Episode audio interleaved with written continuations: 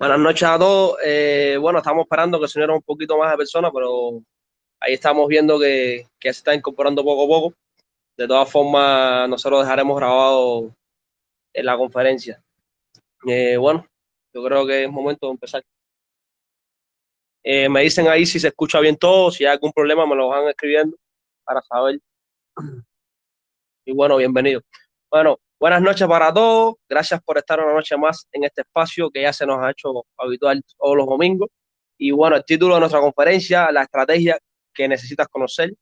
¿Por qué? Porque hoy te daremos una fórmula que de no aplicarla, nosotros creemos que tu negocio estará dependiendo de un golpe de suerte, que verdaderamente es real lo que estamos hablando. Como invitado tenemos una representación del equipo de Bejar, una red colaborativa de artes visuales.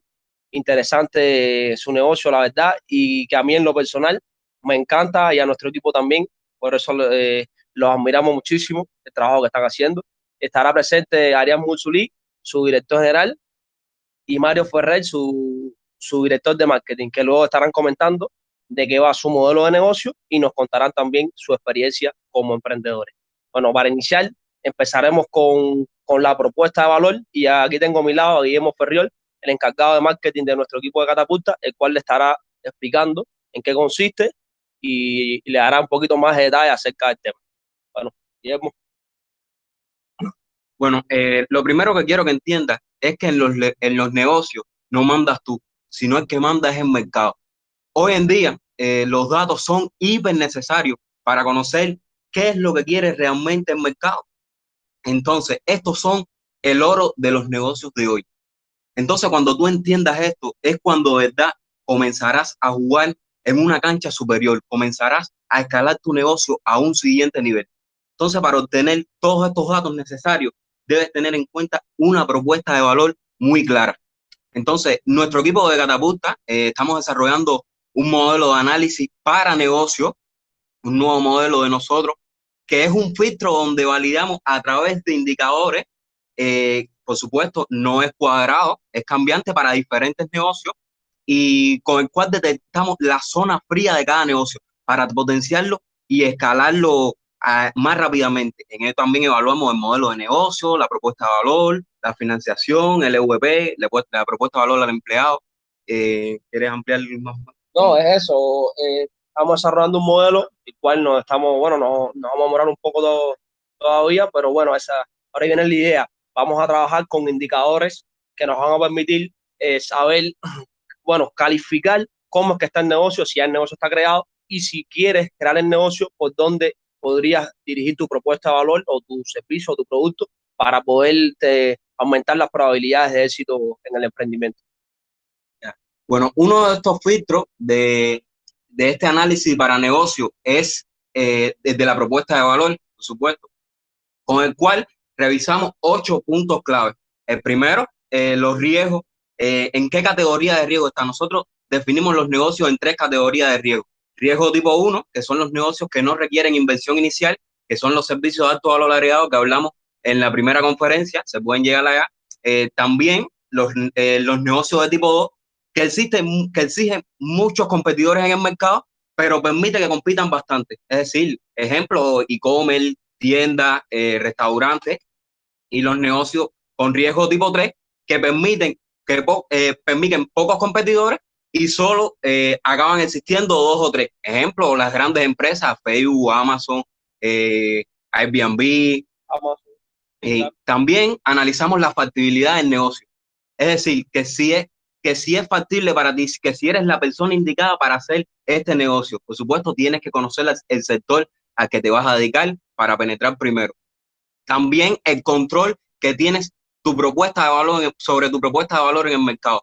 Ahí eh, tienes que preguntarte que si hay persona o entidad que pueda matar instantáneamente tu negocio. A ver, te pongo un, le pongo un ejemplo.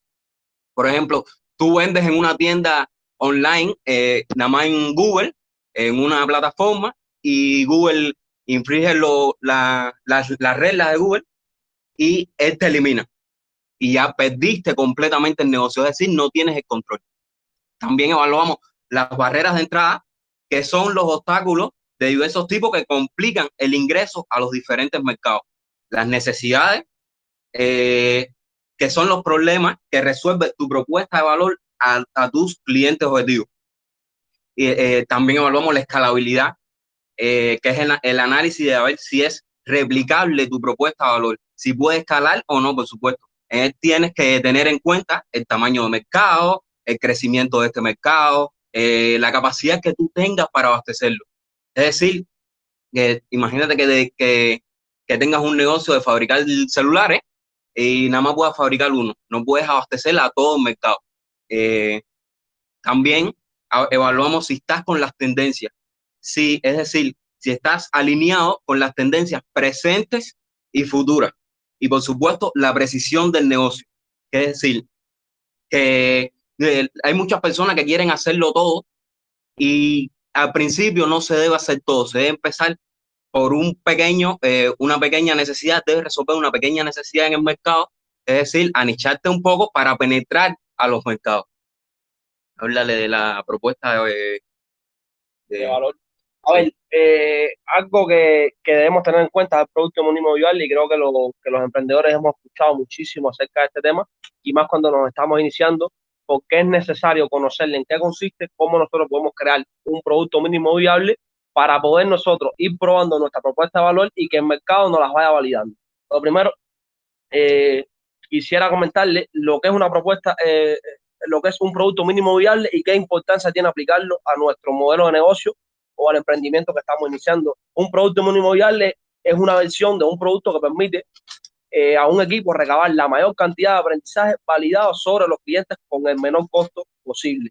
Eh, es usado para probar rápidamente la manera cuantitativa, con métricas y cualitativas, la respuesta del mercado a un producto o funcionalidad específica. A ver, la esencia es crear un producto que requiera la mínima inversión y que por supuesto nos permita recoger la información suficiente para validar la idea. Siempre debemos tener claro que en la mayoría de las veces tenemos que hacer muchísimos cambios.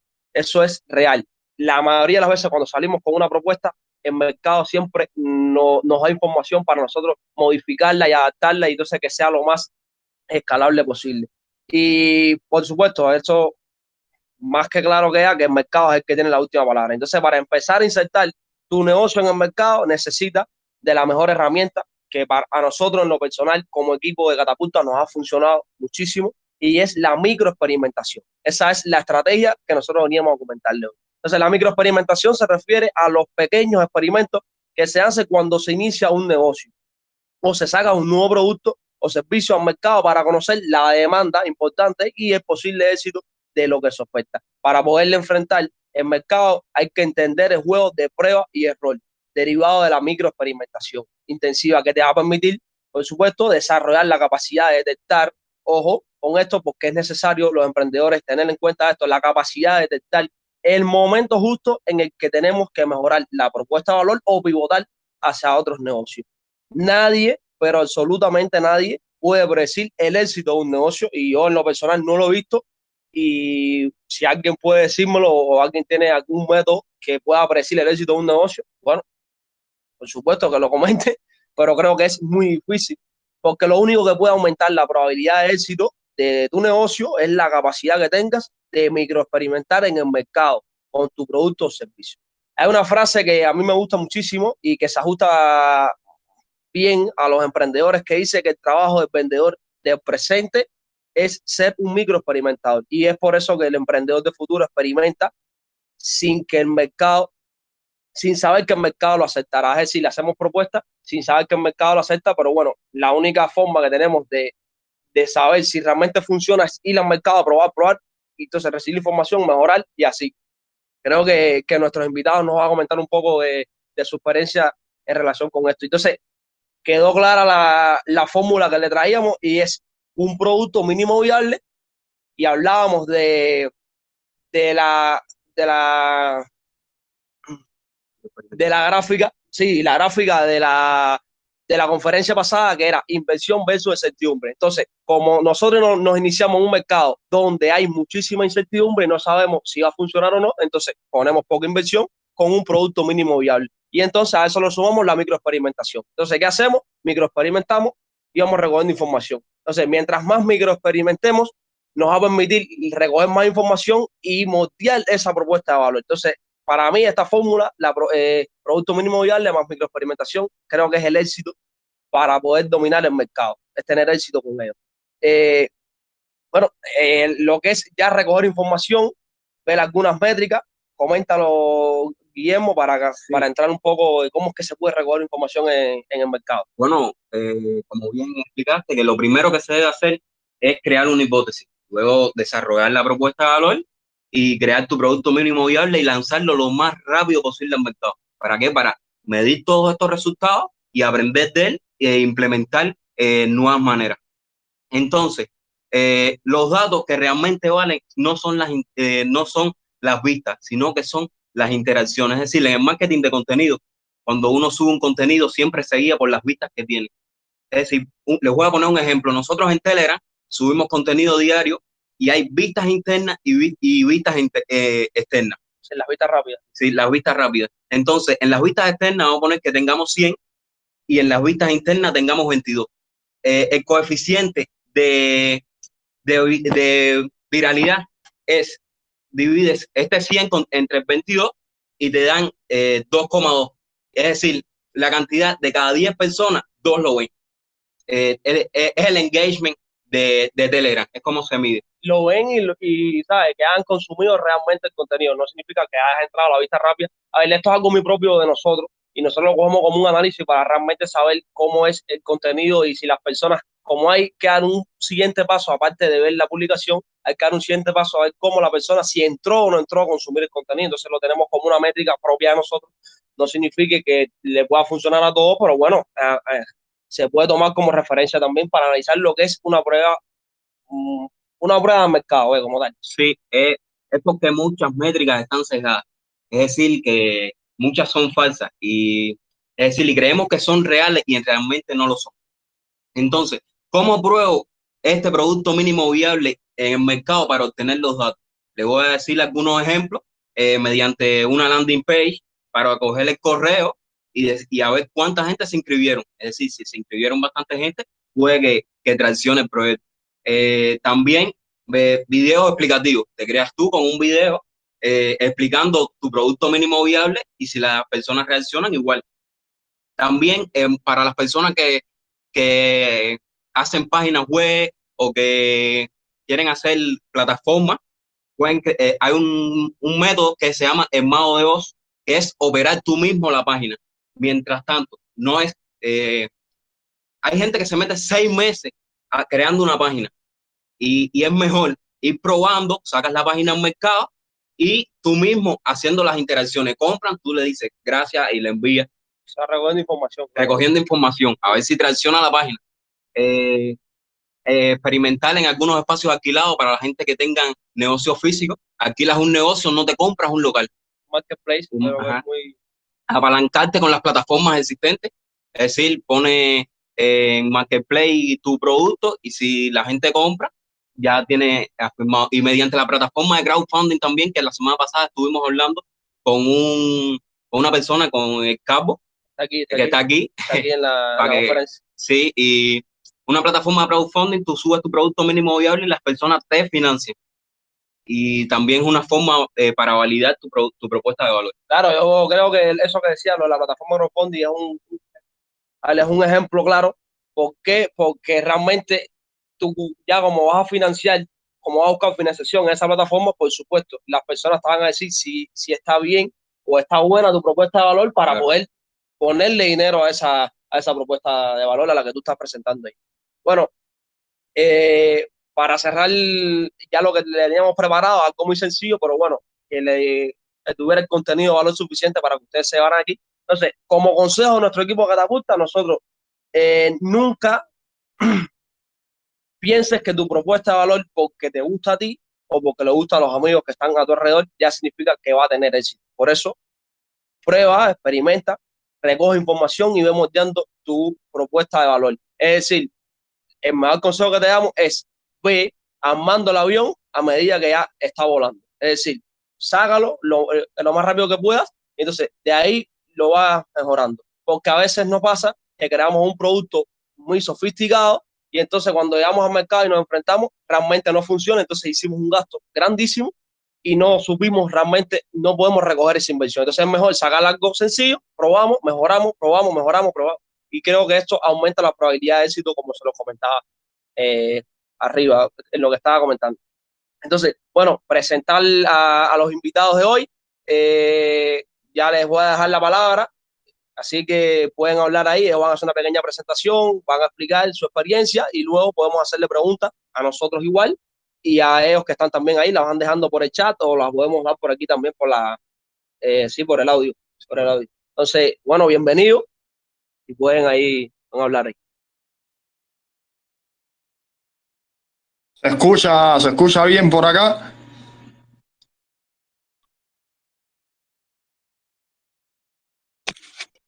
Pregunto si se escucha. Sí, sí, sí, se escucha, se escucha. Sí, sí, sí, se escucha, se escucha. Ah, ya.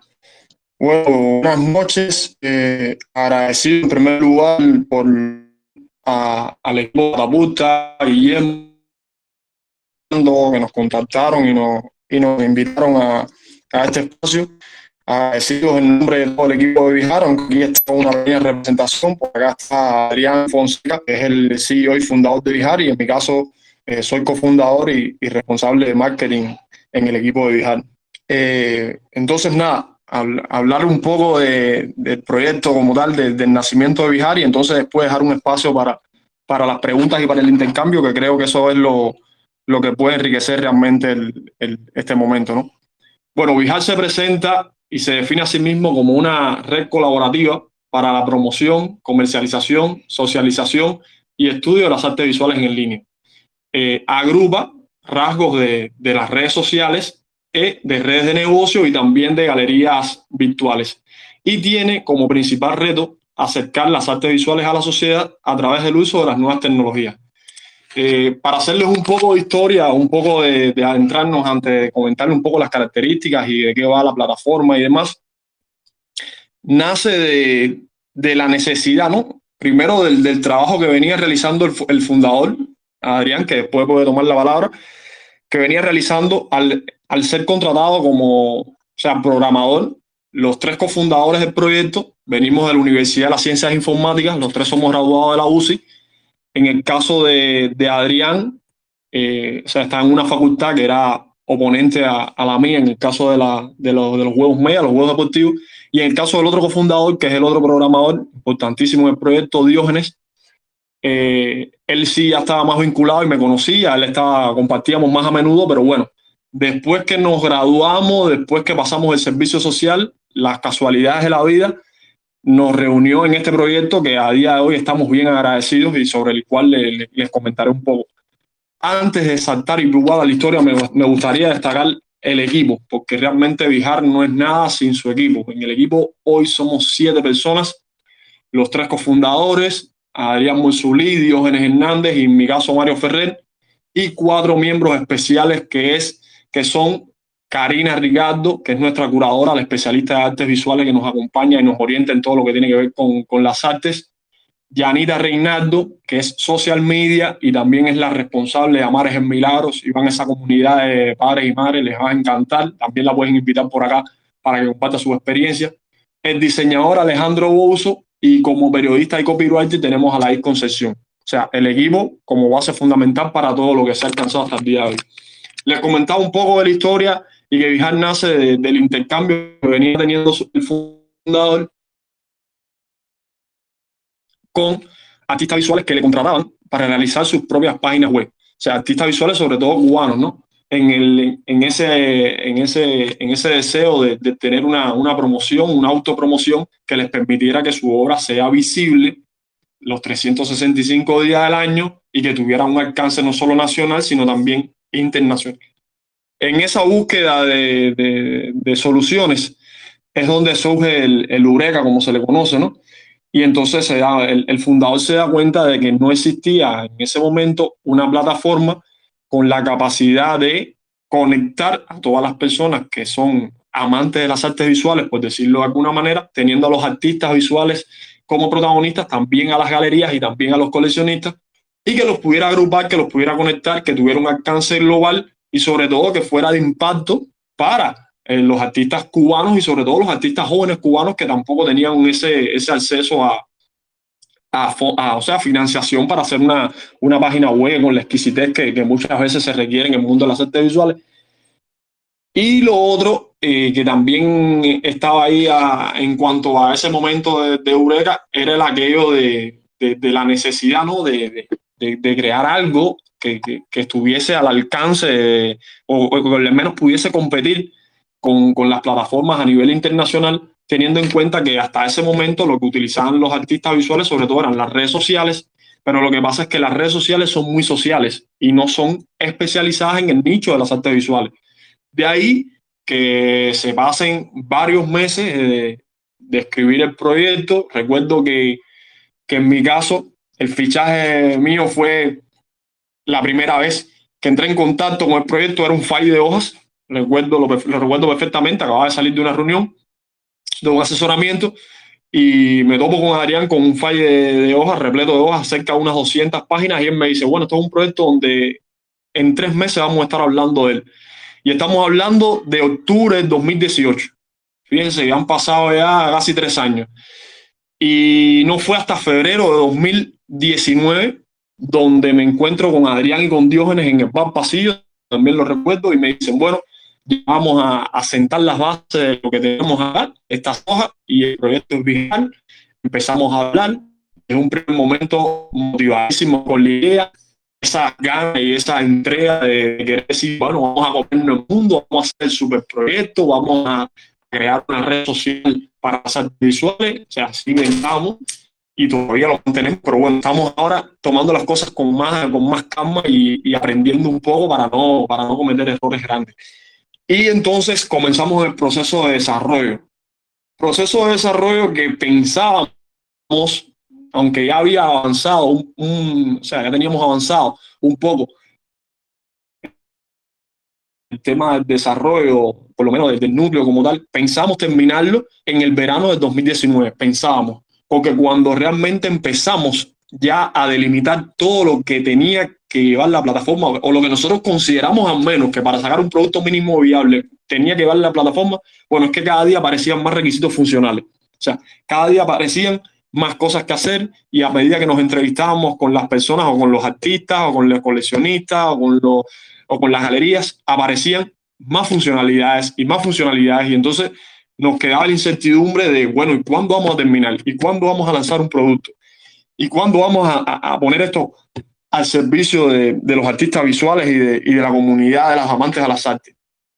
En fin, que ese, ese momento nunca llegaba y es válido destacar que durante este, este periodo, lo primero es que el equipo, o sea, los tres cofundadores asumimos desde el inicio, sobre todo de la mano del fundador, asumimos todo lo que tenía que ver en, materia de inversión inicial. Todo el proyecto ha sido netamente del, de, de, o sea, del, del, fondo de los cofundadores. No teníamos la experiencia suficiente y aún estamos aprendiendo en cuanto al sector al que nos íbamos a entrar, al sector de las artes visuales, sobre todo porque en la plataforma Vijar cada uno de los roles tiene una determinada forma de actuar dentro de la plataforma. O sea, en la plataforma se pueden registrar artistas visuales, pero estos artistas visuales tienen la posibilidad de crear obras, de crear eventos, de crear series de obras, de, de, o sea, de subir su currículum, pero también se, se, se, registran coleccionistas. Los coleccionistas tienen un perfil privado, se registran aficionados o amantes de las artes visuales que pueden crear galerías virtuales, o sea, pueden crear eh, su galería como, o sea, como propia. Se crean también, lo, hay un espacio para los críticos de arte, donde estos también escriben textos de arte. O sea, que cada uno de los roles tiene un protagonismo y tiene una, una forma de actuar dentro de la plataforma que le permite esa versatilidad y esa y ese exponer lo que realmente está dentro de su contexto de, de, trabajo, de su contexto de las artes visuales. Y eso lo hacía cada vez más engorroso, porque entonces había que definir todo el tipo de, de cómo actuar determinado rol o cómo se va a comportar este rol cuando interactúe con el otro y cómo va a actuar un solo rol dentro de la plataforma. Y realmente lo que pensamos que iba a ser un MVP para el 2019 en las vacaciones no fue hasta el 12 de febrero del 2020 cuando se lanza el MVP de eh, la plataforma Vijar. Nosotros, el equipo, ya en ese momento con una euforia tremenda, lo primero que hicimos fue convocar, ni siquiera, o sea, convocamos primero algunos artistas visuales, artistas visuales que nos aportaron muchísimo. Lo primero fue un, o sea, aún seguimos siendo una esponja, pero ese inicio recuerdo que fue el primer mes de lanzamiento, se resolvieron, o sea, se resolvieron más bugs, o sea, más, más errores y en cuanto a sugerencias, en cuanto a cosas que no funcionaban del todo bien, en cuanto a correcciones del diseño, de la usabilidad, yo creo que, que, que más, que en los seis meses anteriores antes no se hicieron tanto trabajo como en ese primer mes después del lanzamiento. Sobre todo por, por, por la experiencia que nos iban aportando cada uno de los usuarios que se iban registrando en la plataforma. Entonces, lo primero que hicimos era probar si realmente la plataforma era capaz de sostener simultáneamente a una gran cantidad de usuarios. O sea, queríamos hacer una prueba porque fíjense que partíamos de la ambición de que íbamos a tener siempre un millón de usuarios en Bihar y que todos iban a estar ahí a tope y que esa iba a ser la plataforma número uno y tal. Es el sueño que siempre uno tiene. Y entonces queríamos ver si realmente los usuarios concurrentes o los usuarios que, que estaban activos en la plataforma a la misma vez, pues el servidor era capaz de soportarlo. Y lo que hicimos fue crear un grupo de WhatsApp donde invitamos a todas nuestras amistades y le decíamos a nuestras amistades que, que invitaran a los amigos de, su, de ellos y a los primos y al que supiese de, de, o sea, que tuviera conocimiento elevado de, de, de tecnología y al que tuviese medio y alto. Y entonces formamos todo un caos y de personas entrando en una misma hora, hicimos como una especie de lanzamiento y realmente lo que nos sirvió ese primer instante fue para recopilar una información brutal en cuanto a las cosas que debíamos mejorar y nos pusimos inmediatamente a aplazar todo lo que veníamos desarrollando para corregir y enfocarnos en todo ese tipo de sugerencias. Así que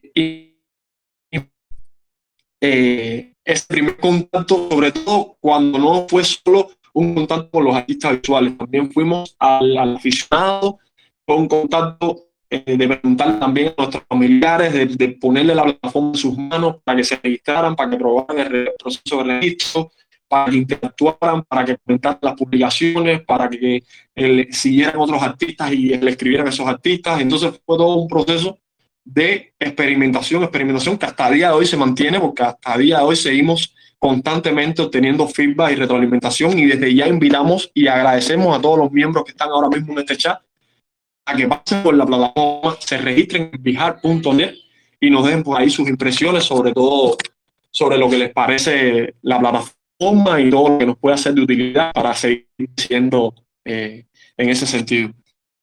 Bueno, nada, después del producto mínimo viable, después de ese primer mes eh, intenso, Cabe destacar que si se fijan, la fecha de lanzamiento fue un 12 de febrero del 2020, pleno inicio de la pandemia.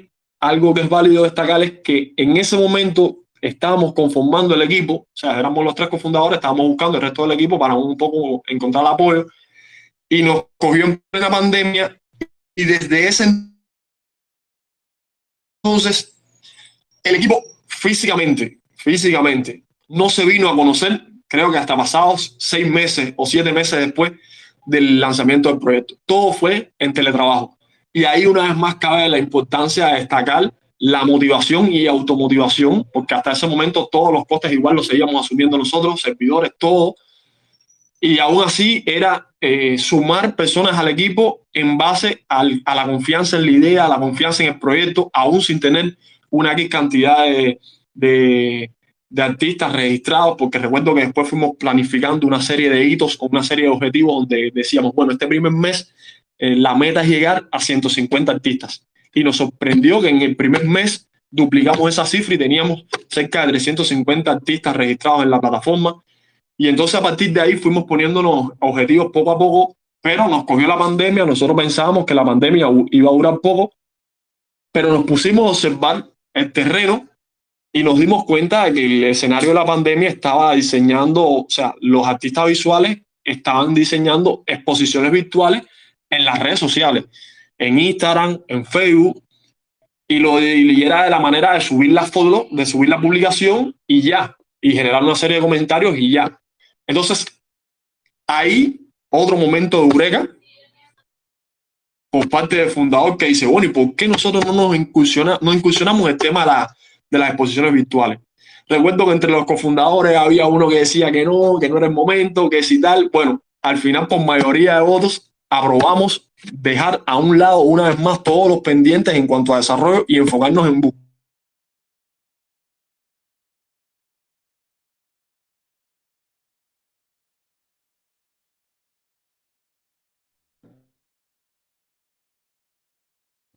Sí, eh, bueno, parece que se fue la conexión, Mario.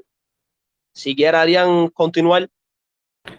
Eh, sí, bueno, eh, Adrián Mursuri por aquí. Bueno, un placer, un placer enorme estar con ustedes por acá. En lo que Mario regresa, entonces iré, seguiré más o menos la idea de que, que tenía Mario sobre lo que venía charlando en la conversación.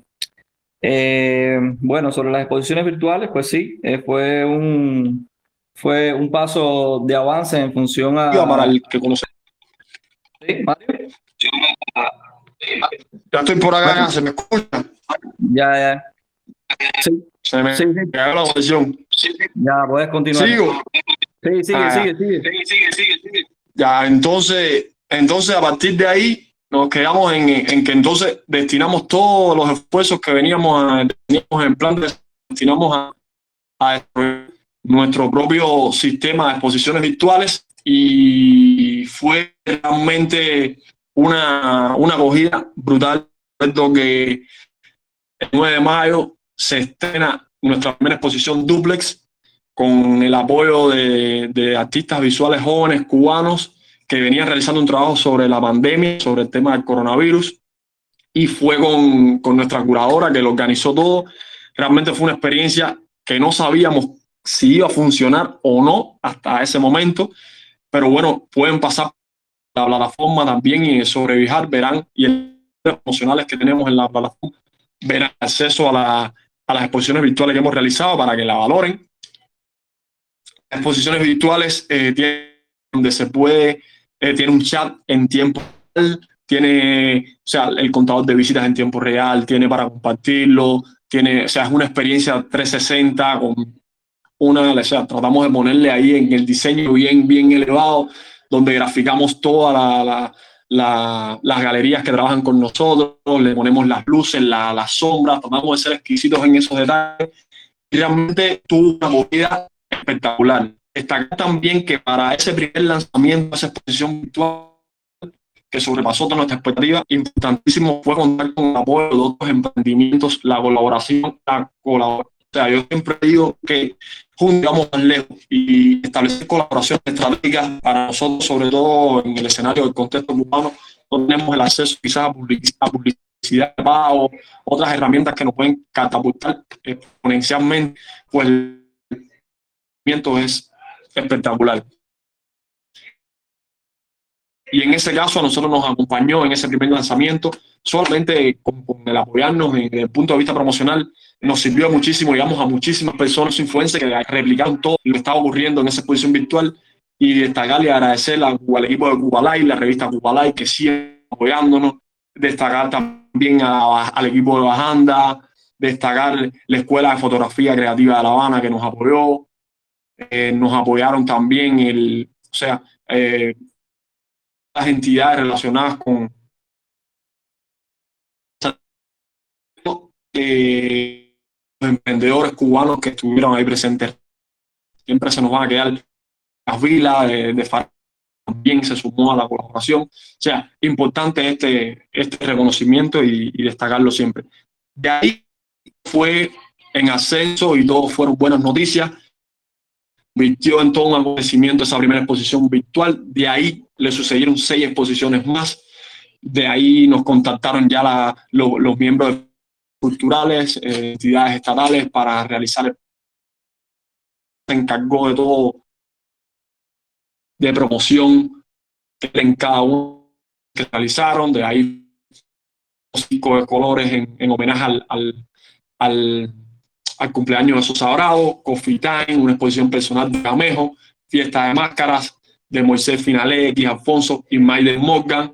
Eh, también trabajamos en la Semana Británica en Cuba, nos invitó el Museo Nacional de Bellas Artes a, a- a hacer una colección con todas las obras de, de, o sea, de, de inglesas que estaban en el museo, que, eran, que formaban parte del catálogo del museo, y recientemente terminamos el, con el Centro de Desarrollo de las Artes Visuales.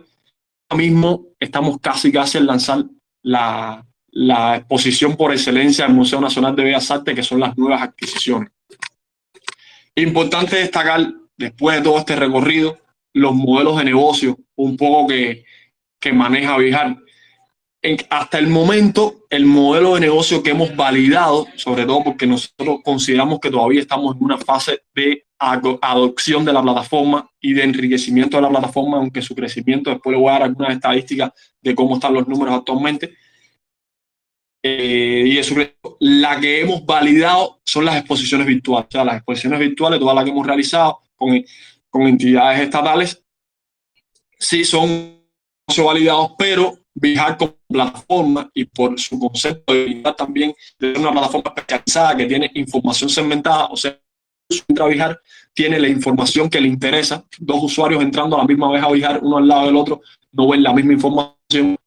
Entonces, por eso podemos desarrollar varios sistemas como son la publicidad de pago a través de información segmentada dentro de la plataforma, porque tenemos espacios publicitarios dentro de la plataforma, para la promoción de las artes visuales, tenemos las historias publicitarias que recientemente las inauguramos, tenemos las subastas online como otro de los modelos de negocio a futuro, las exposiciones virtuales, tenemos la revista virtual, la revista digital que tenemos pensado, una tienda de materiales, una tienda de obras y las membresías con funcionalidades premium para determinados eh, roles en cuanto a, a la plataforma.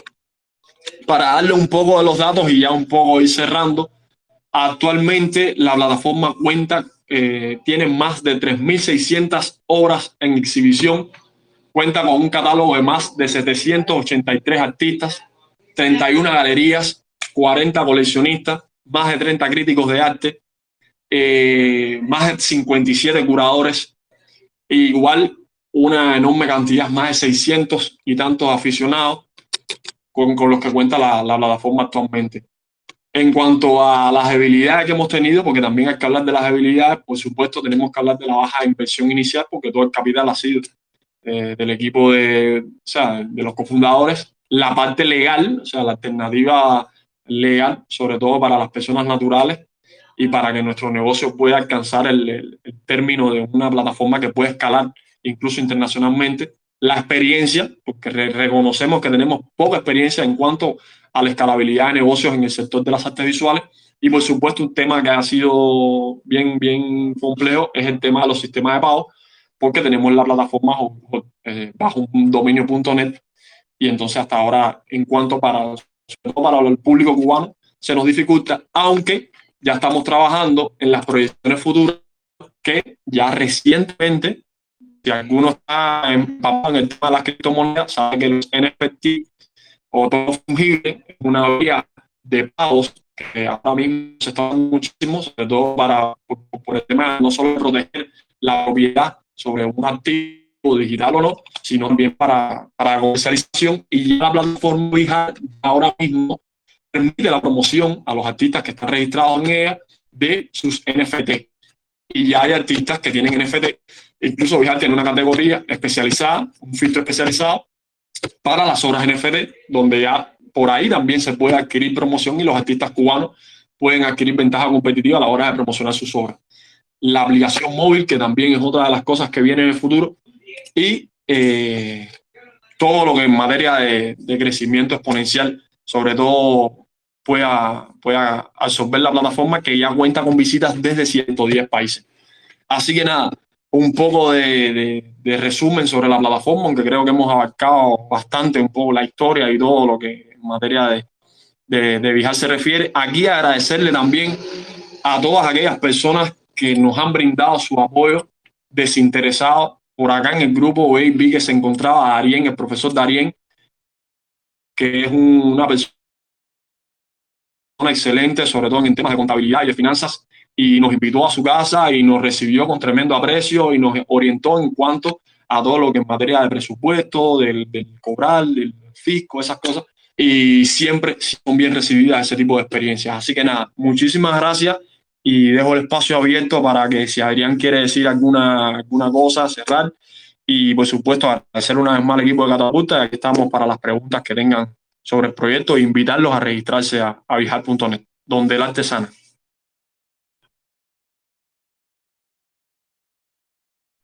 Sí, pues nada. Sí, pues nada. Eh, pueden hacer las preguntas que tengan pertinentes y nosotros trataremos nada de debatir y de aprender.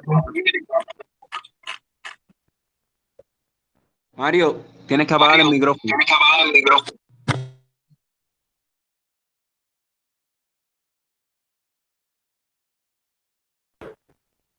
Pues sí, escuchamos, escuchamos las preguntas y bueno, eh, trataremos de, de, aprender juntos y de, y de salir adelante en función a ello. Bueno, a ver, yo tenía varias preguntas aquí, pero bueno, quería empezar por esta porque creo que, que es importante y escuché algo a Mario hablando de relacionado con eso y es cómo llevan el tema del pago con criptomonedas si es una ventaja exponencial para ustedes que les va a permitir escalar el negocio, si ya tienen, no sé, si tienen planificado algo, cómo va ese proceso ya con respecto al modelo de negocio que ustedes están llevando, que creo que lo necesita. Bueno, nosotros ahora mismo no somos una plataforma que tiene, que está desarrollada, o sea, nuestra plataforma no está desarrollada sobre la tecnología blockchain, por lo que nosotros no podemos generar los certificados, por ejemplo, en Ethereum o en el futuro en Cardano o en Tron.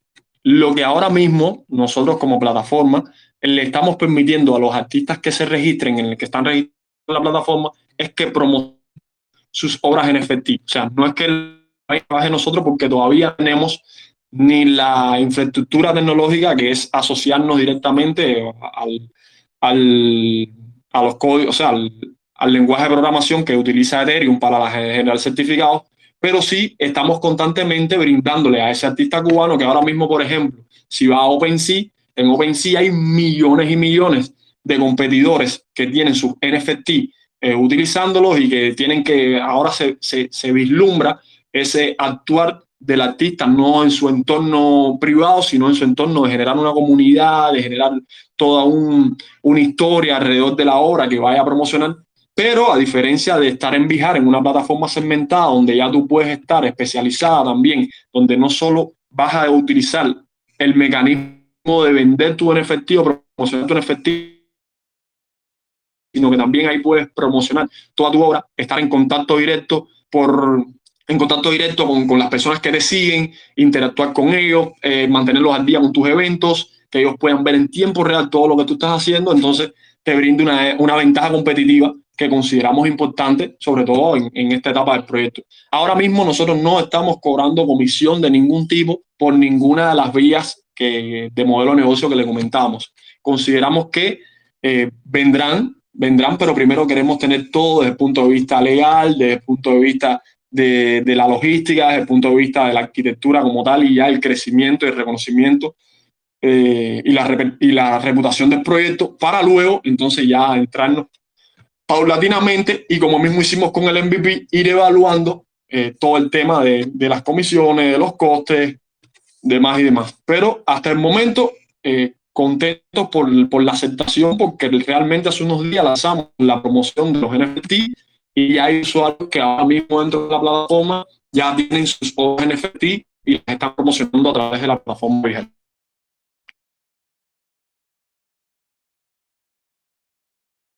Camilo Noa, para darte la palabra que querías preguntar algo.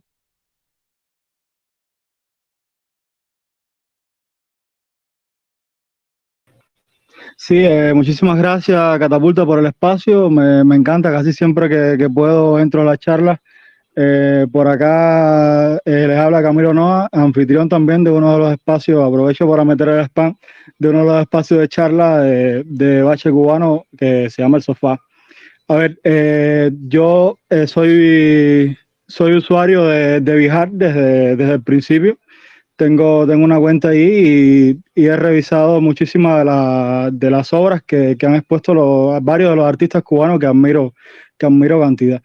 Eh, cuando yo fui a hacerme mi, mi perfil en eh, se me da la oportunidad, imagino que, a todo el mundo que lo hace, se le da la oportunidad de registrarse como eh, como observador como, como aficionado a las artes, a las artes visuales y como, como creador, ¿no? Entonces la pregunta mía viene siendo si eh, al hacerse la cuenta de como, como creador, eh, contempla eh, la parte legal del registro del creador, o sea, sería exclusivamente para las personas, para los artistas, perdón, que tienen eh, registrado el registro, que tienen hecho el registro del creador y que están amparados por alguna institución en el país.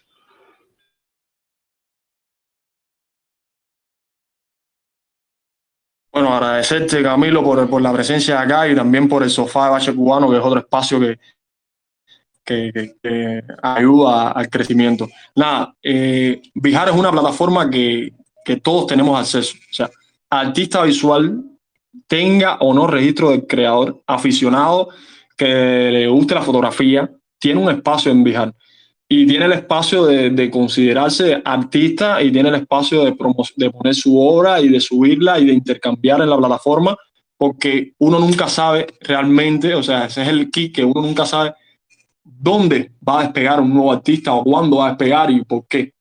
Y más con, con todo este tema de que cada vez más las cosas son descentralizadas. En ese sentido, todos pueden registrarse y todos pueden crearse una cuenta. Ahora bien, el primer paso de verificación que tiene Vijar es por el compromiso con la plataforma. Cada, cuando uno se registra como artista y completa más del 80, del 75% de la información de su perfil, que eso incluye subir el currículum, al menos tres obras, eh, o sea, una serie de requisitos, automáticamente su perfil pasa al de artista verificado. Ahora bien, la plataforma tiene a un equipo de curaduría especializado en artes visuales que se encarga de recomendar a los artistas que recomienda Vijar y que son artistas, por supuesto, que además de ser verificados, son artistas que sí realmente tienen una carrera, una trayectoria, eh, o sea, que para no, para tampoco no, no, porque hay coleccionistas que entran y para tampoco que no sea eso, un, como por decirlo, un caos, ¿no?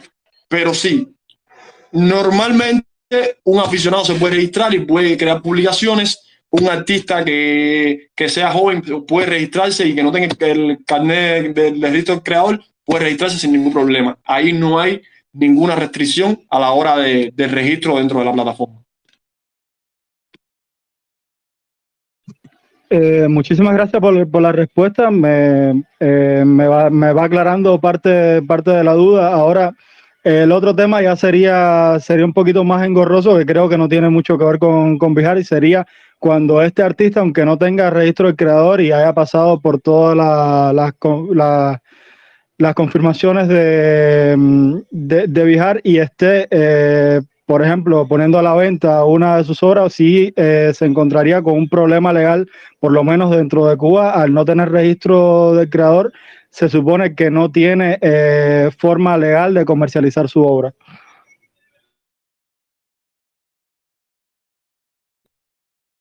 En ese sentido, igual, es, es, lo mismo. O sea, es como si ahora mismo, imaginemos, por ejemplo, que ese mismo artista ponga su obra en Facebook o ponga su, o ponga su obra en, en Instagram y le contacte a alguien porque esté interesado en su obra.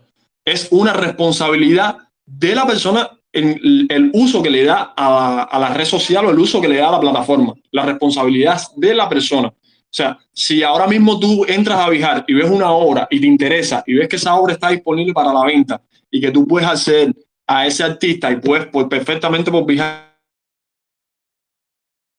ponerte de acuerdo con ese artista, eh, porque tú le das mi interesa y te pones a la vez de Vijar y nosotros validamos que el artista eh, realmente tiene a la obra en disposición. Entonces nosotros ahora mismo, como no estamos cobrando ninguna comisión, lo único que hacemos es poner a ambas partes en contacto. Igual la plataforma, como mismo puede ser en cualquier red social, está a, uso del artista. O sea, la plataforma tecnológica no es un árbitro a la hora de definir si, si la persona puede o no vender esa obra. Sería la persona la que debe ser responsable de sus actos, porque nosotros sencillamente lo que sí priorizamos es la recomendación de un artista que puede o no tener una, un mayor grado de confianza a la hora de, eh, de que ya todo su, su, currículum esté validado y que todo esté en orden y que sea reconocido por, por, por los medios o por las entidades que, que se encargan de, de, certificar y demás. Pero, o sea, no es el árbitro la plataforma, porque ahora mismo y si vas a YouTube y te encuentras un contenido, o sea, no es que tú, esa persona, si tiene permiso o no, o sea, ya está la conexión directa y es una cosa en la, que, en la cual tú no puedes meterte porque ni siquiera nosotros podemos intervenir ni lo hacemos en las conversaciones que puedan tener directamente a través del chat dos usuarios dentro de la plataforma. Claro, claro. Eh, muchísimas gracias por, por aclarar la duda y nada, éxito en la plataforma, que siga así y tenga un futuro brillante. Gracias a ti, gracias a ti, verdaderamente. Juan Art Observer, que había hecho una pregunta, para que haga la pregunta ahí.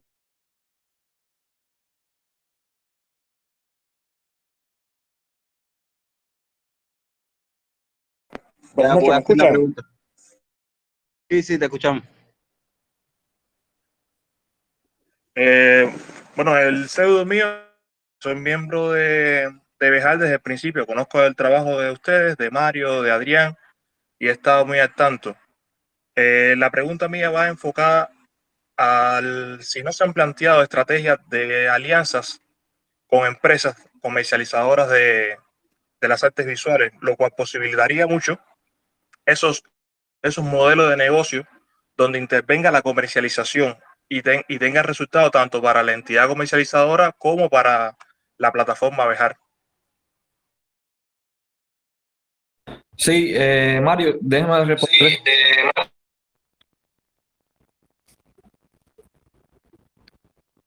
Em, sí, Em, bueno, eh, hemos estado en conversaciones con estas instituciones. El tema de- del cambio eh, monetario también influenció en que estas conversaciones se detuvieran. Eh, todo este tema y este cambio también eh, no favoreció en ese sentido.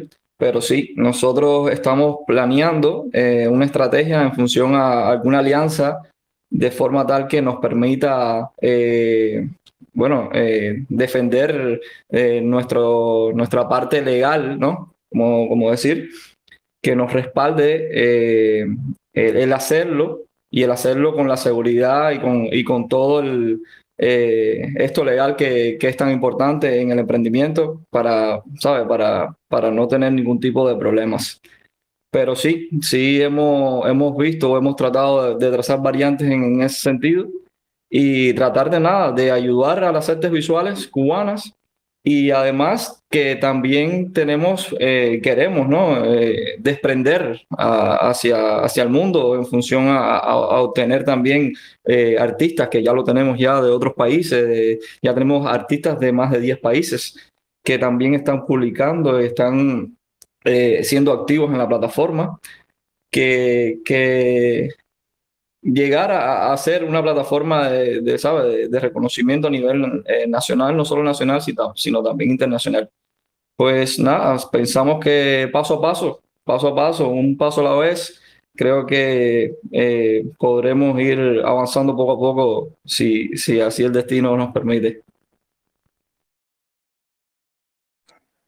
Para nosotros como, como entidad, y hablo en, y en mi nombre, hablo en nombre de la empresa Génesis, sería un placer tener alianzas con ustedes porque dentro del panorama hoy en la comunidad virtual de las artes visuales, Bejar se ha ganado un prestigio y es un punto que va a ser de referencia de ahora y en muchos años.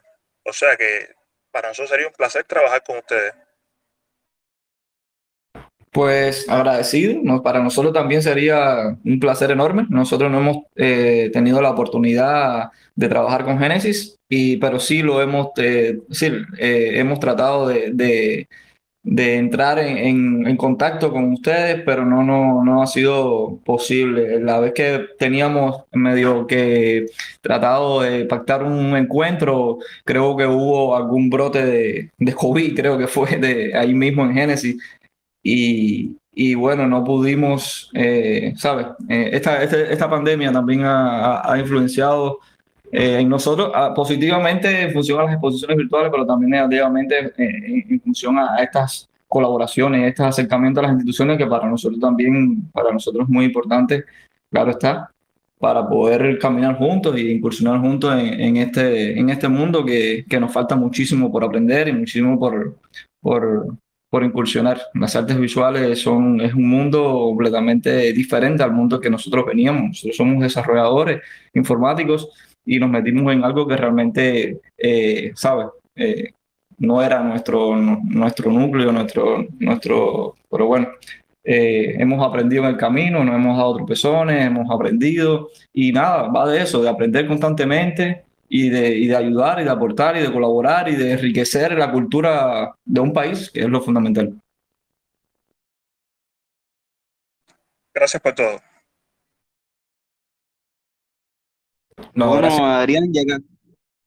Adrián, disculpa ahí. Eh, ya que hablaste del tema legal, eh, ya para adelantar para todos los que estén, que estén escuchando y los que vayan a escucharlo en la grabación, eh, la semana que viene vamos a tener al presidente de la Sociedad Cubana de Derecho Laboral aquí para, para responder las preguntas con todo el tema legal, que sé que muchos de los emprendedores eh, no conocen todo sobre la legalidad de Cuba.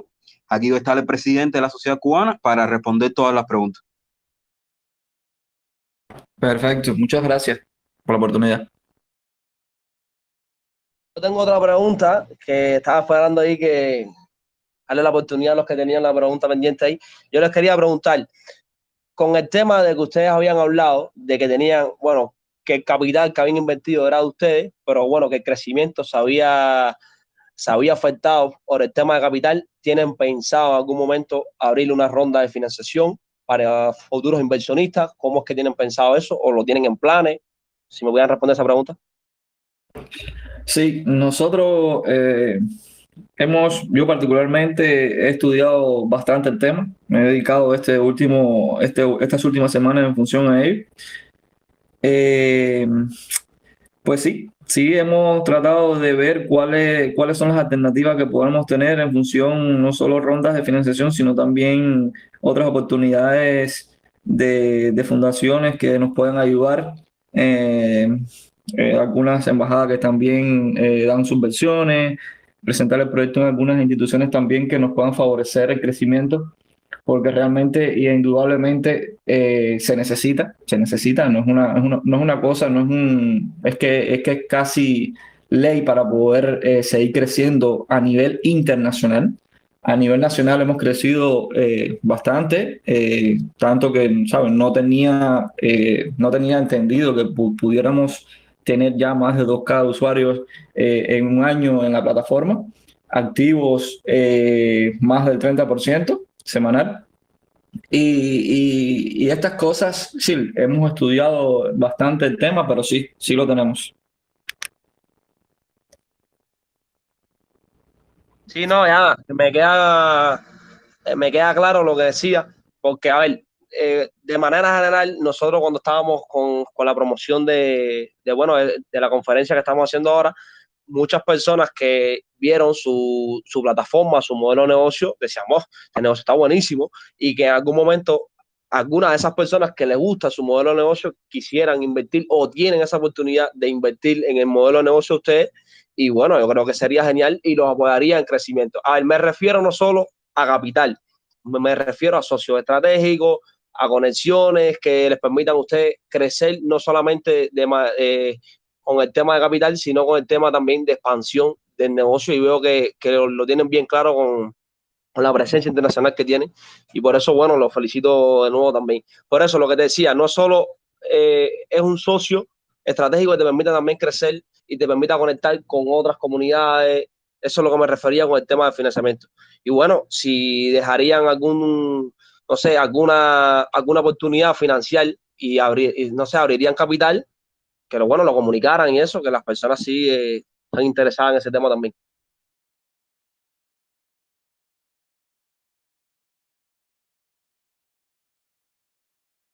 Siempre, siempre agradecidos por la, por la posibilidad de, compartir, pero ahí, vamos.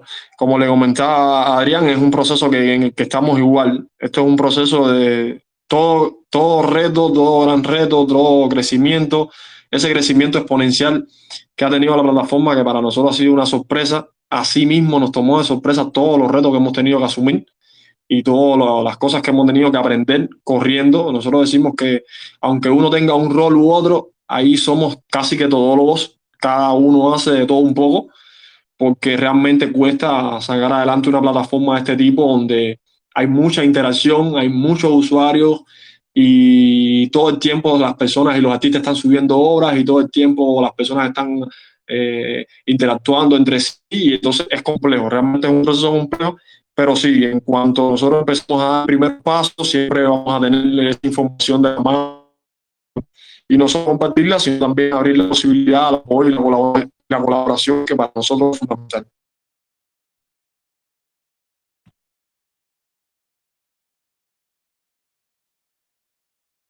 Bueno, parece que, que se fue la conexión a Mario.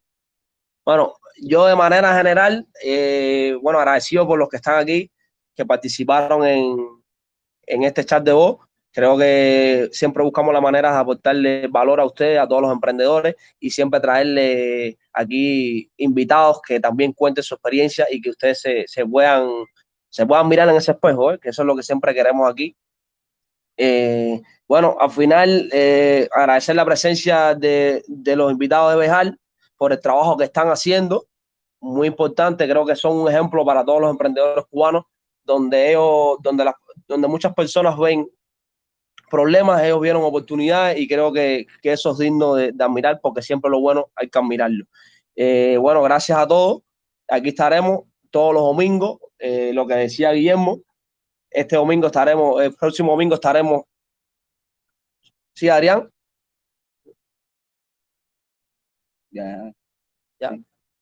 El próximo domingo estaremos aquí con, con, el presidente de la Asociación de Derecho Laboral y espero también que le, que le pueda aclarar muchísimas dudas en el tema de legal, que creo que es algo que nos golpea muchísimo a los emprendedores y aquí van a tener el espacio de poder compartir con él también.